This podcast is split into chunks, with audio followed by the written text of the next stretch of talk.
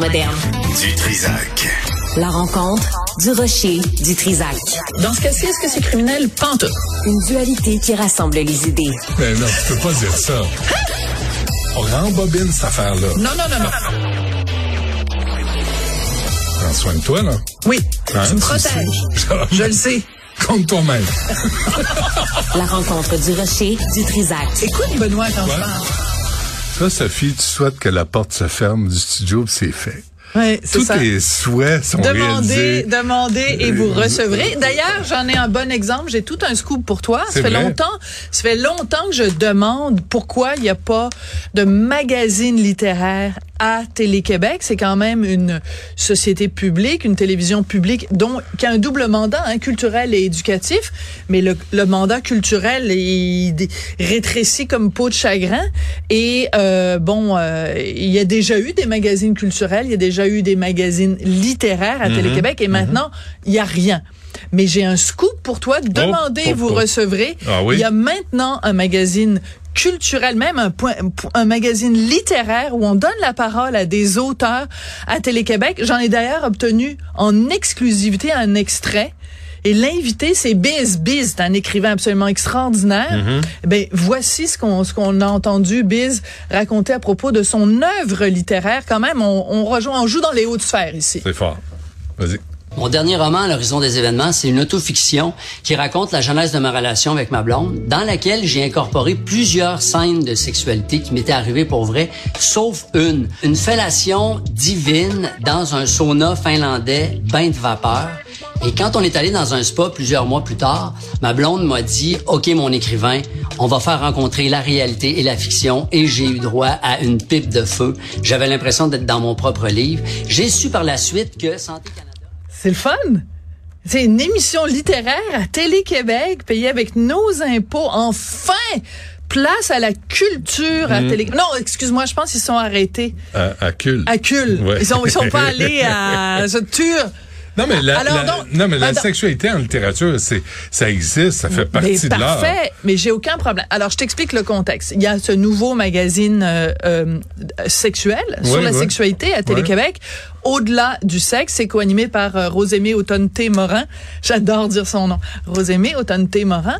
Euh, et Jonathan Roberge. Et je t'en avais déjà parlé de ce magazine-là parce que c'est là que... C'est pas Jo- Jonathan été V. Non, c'est juste euh, juste Jonathan Roberge, Ah, euh, l'humoriste, et il y a aucune blague à faire avec le nom de Jonathan Roberge. Et donc, euh, et c'est eux, et c'est dans cette émission-là que Rosémie Autonté Morin s'était fait mouler la vulve. Oui, je, oui, je t'en oui. avais parlé. Bon, alors. Moi, j'ai aucun problème avec la sexualité. Toi, même avec mon mari ici régulièrement, vous parlez de vos visites aux danseuses, puis de ci, puis de ça, puis de, tu sais, moi, j'ai tous les vendredis, j'ai Anne-Marie Ménard.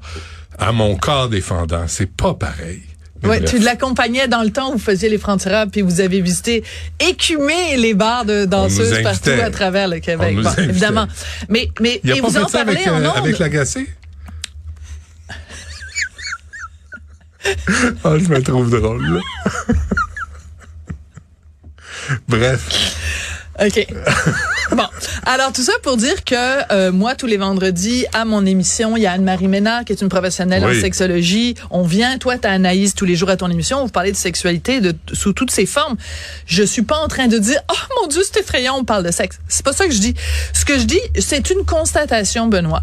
À Télé-Québec, où en ce moment, il n'y a aucun magazine littéraire, parce qu'on se rappelle qu'il y a quand même eu, que ce soit, évidemment, les Chouettes Sophie, je vais prêcher pour ma paroisse, mais avant moi et après moi, il y a eu des magazines culturels, il y a eu, il y en a eu plein Ah ouais. à Télé-Québec et spécifiquement des magazines littéraires. Donc, au moment même où des gens qui aiment lire au Québec, t'aimes lire, tu veux voir des entrevues avec des écrivains, tu tournes vers Télé-Québec, il y a rien. Tu tournes vers Radio-Canada, il y a rien.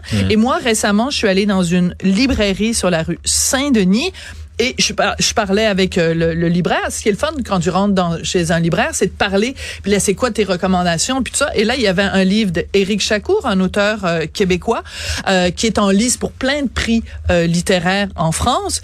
Et euh, je lui disais, bon, ben, tu l'as lu? Il disait, oui, c'est formidable. Je l'achète. Et le gars me dit, ben, c'est absolument épouvantable qu'il y ait aucune émission littéraire, ni à Télé-Québec, ni à Radio-Canada. Euh, même Radio-Canada Radio avant, il y avait Marie-Louise Arsenault. On peut dire ce qu'on veut de, son émission et de son style, mais au moins il y avait ça. Donc, il n'y a plus d'émissions au Québec au moment où on se parle qui est entièrement consacrée à la vie des livres. Et donc, qu'est-ce qu'ils font les Québécois? Ils se tournent vers une excellente émission diffusée en France qu'on reçoit ici à TV5 qui s'appelle La Grande Librairie que j'écoute religieusement toutes les fins de semaine.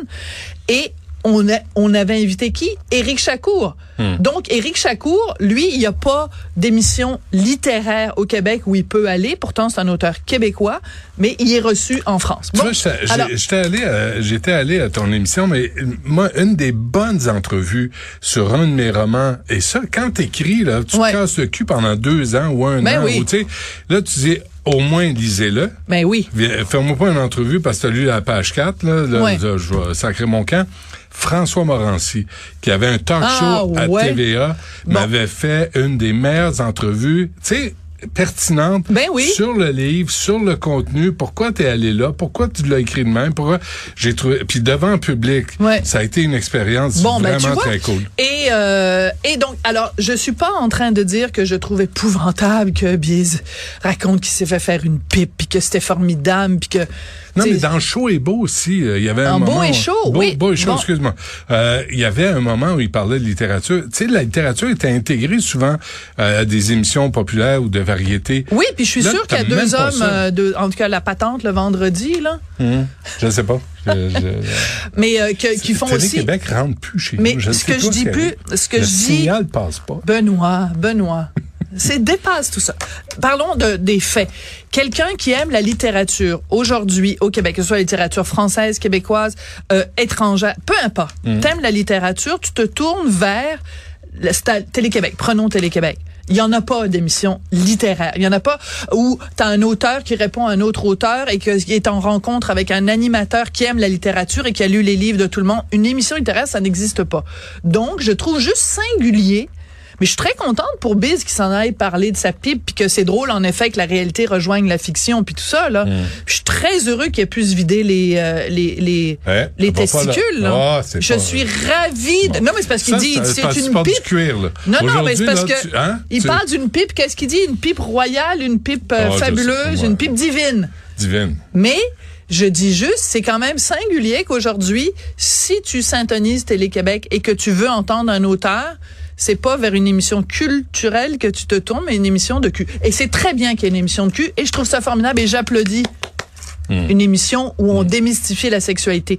Mais s'il vous plaît, Télé-Québec, pouvez-vous, à un moment donné, comme bientôt, nous offrir... Parce que, tu sais ce que me disait le, le libraire, je veux juste, c'est important Ouais. de le dire. Le libraire me disait, Madame Durocher, pendant la pandémie, plein de gens, parce qu'on avait strictement rien d'autre à faire, à part faire du pain avec la, la méthode Ricardo, lire. Donc, les Québécois se sont remis en masse à lire.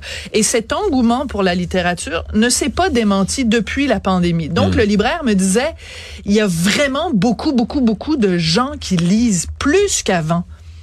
Donc, ces gens-là sont des orphelins euh, cathodiques. Il n'y a plus personne qui dit ces mots-là, hein, Non. cathodique. Non. Là, je suis datée. là, Là, là, là. Je pense que même les jeunes en régie, là, ils sont là, cathodiques. Tristan, rembobine un peu, là, puis Un arrête cathodique. l'entrevue. Hein? Merci, Sophie. On Ça se fait parle plaisir. demain. Au revoir.